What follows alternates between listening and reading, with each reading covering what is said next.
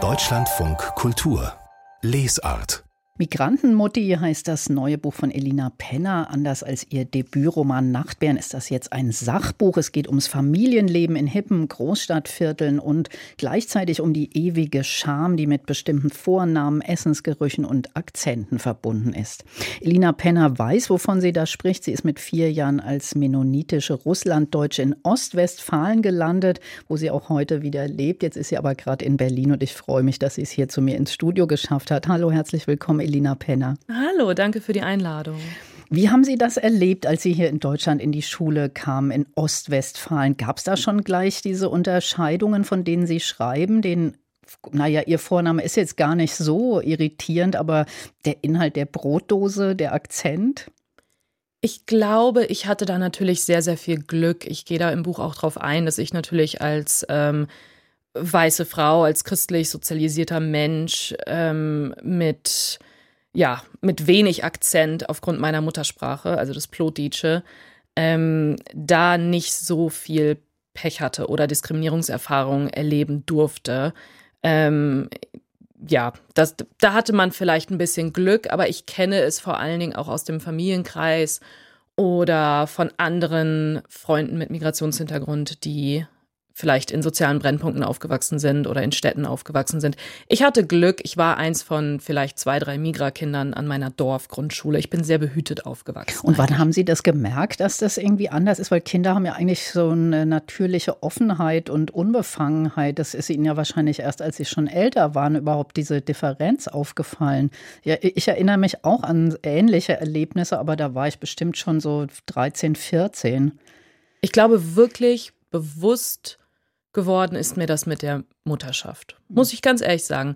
Denn ich glaube, also von den schon erwähnten Faktoren abgesehen, ist es auch so, dass ich natürlich als Plotitsche, als Mennonitin, meine Kulturgruppe sieht sich selbst ja sowieso als Deutsche. Sie sind historisch bedingt Deutsche. Das heißt, diese Diskussion hatten wir nicht so krass. Ich bin also nicht sehr mit russischer Kultur oder der russischen Sprache aufgewachsen.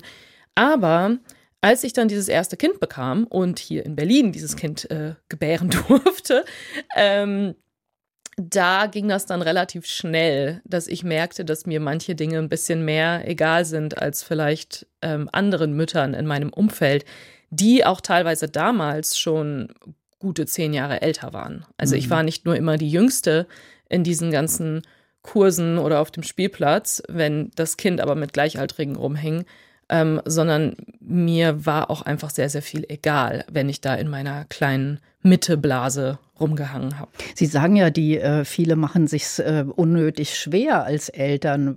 Was, was meinen Sie da besonders? Ich glaube, dass man sich sehr, sehr viele Sorgen macht über Dinge wie der bestimmte Konsum von Lebensmitteln, sei es der berühmte Zuckerkonsum oder halt bei manchmal natürlich auch der Salzkonsum ähm, das geht ja immer fort. Sobald man die richtige Babyschale hat, sobald man den richtigen Kinderwagen hat, geht ja schon die Suche und die Recherche nach, dem, nach, nach der richtigen Schultasche weiter. Ähm, es, äh, in dieser Welt oder in diesem Denken gibt es die richtigen Gummistiefel, es gibt die richtige Brotdose. Und alle diese Produkte, die man ja kaufen kann mit sehr viel Geld, ähm, die versprechen ja auch, dass man nicht nur ein kleines bisschen die Welt rettet, sondern dass man für sein Kind die absolut richtige Entscheidung getroffen hat. Und das gibt es ja eigentlich nicht. Es gibt nicht dieses absolut Richtige. Und vor allen Dingen diese Recherche, die ich gerade erwähnt habe, das, die kostet Zeit. Mhm. Wer hat diese Zeit? Und wer hat das Geld, diese Produkte dann zu kaufen? Menschen, die statistisch gesehen wahrscheinlich Kinder kriegen werden und großziehen werden, denen es auf lange Sicht gut gehen wird. Wenn diese Kinder aus Akademikerhaushalten kommen, werden sie wahrscheinlich selbst nun vielleicht Akademiker werden oder irgendwann eine Firma führen oder in einer Führungsposition sein, aber es wird ihnen wahrscheinlich gut gehen. Sie werden wahrscheinlich Abi machen. Das weiß man ja inzwischen auch aus der Soziologie, dass eigentlich diese äh, Frage der Herkunft im Sinn, jetzt ist man aus einer migrantischen Familie oder nicht, gar nicht so eine große Rolle spielt wie aus welcher sozialen Schicht, weil es gibt ja natürlich auch Akademiker in den migrantischen Milieus, das ist ja gar keine Frage, sondern die Weichen werden eigentlich ja schon zu Hause gestellt, bevor man überhaupt in die Schule kommt und sowas wie die viel gepriesene Chancengleichheit dann versucht wird umzusetzen.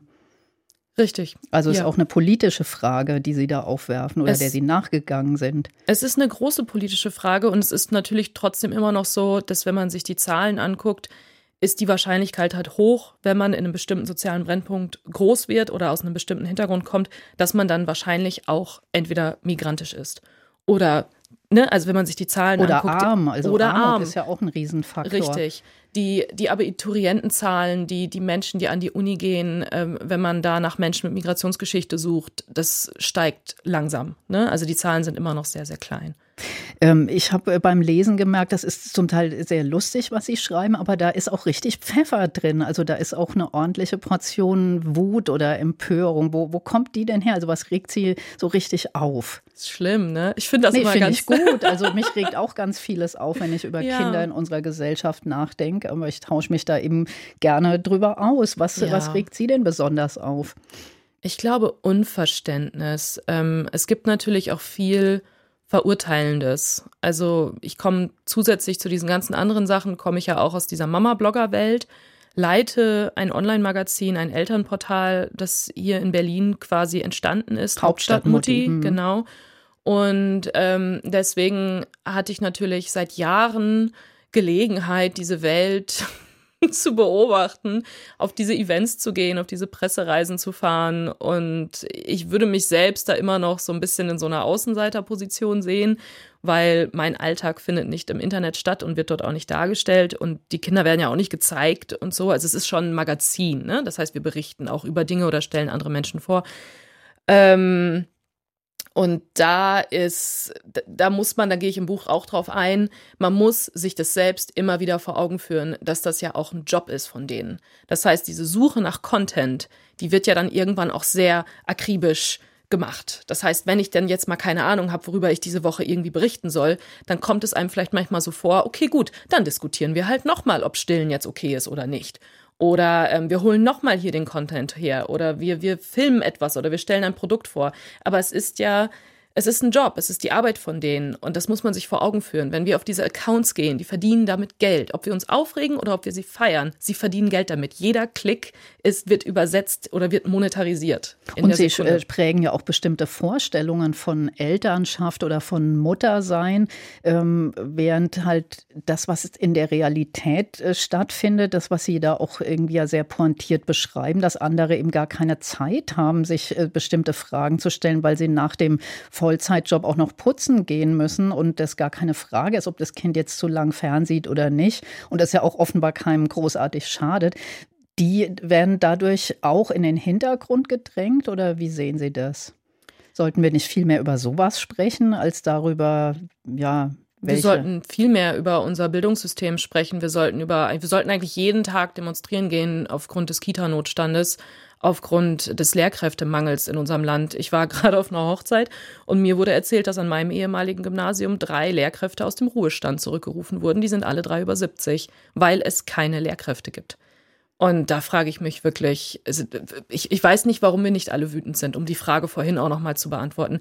Diese Dinge machen mich extrem wütend. Denn ich habe jahrelang in den USA gelebt und in meinem naiven 20-jährigen Hirn permanent von dem tollen Bildungssystem in Deutschland gesprochen und dass jeder alles erreichen kann und habe mich selbst immer, wie gesagt, naiv als diesen Beweis angesehen.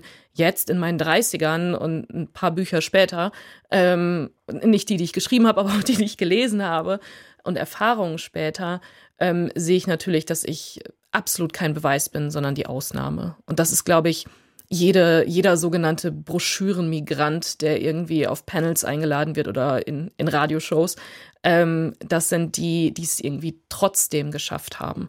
Und das ist, glaube ich, für mich so der Grund, warum man da viel Wut empfinden könnte. Weil ich sehe natürlich alle, die noch hinter mir sind oder denen ich versuche, die Tür aufzuhalten und die mitzukommen. Aber es hakt halt alleine schon auch an vorurteilbehafteten Lehrkräften, ne?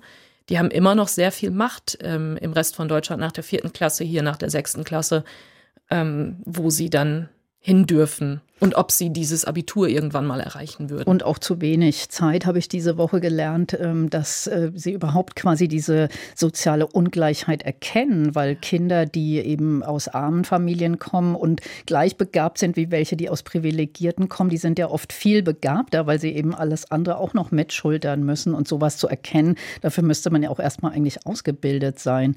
Ja. ja das sind die, die bilingual aufwachsen, mhm. vielleicht sogar trilingual und währenddessen für fördern wir Schickimicki-Kindergärten, in denen eine Pseudo-Zweitsprache angeboten wird, damit die Kinder mit irgendeiner zweiten Sprache aufwachsen. Dabei haben wir hier sehr, sehr viele Kinder, die multilingual aufwachsen.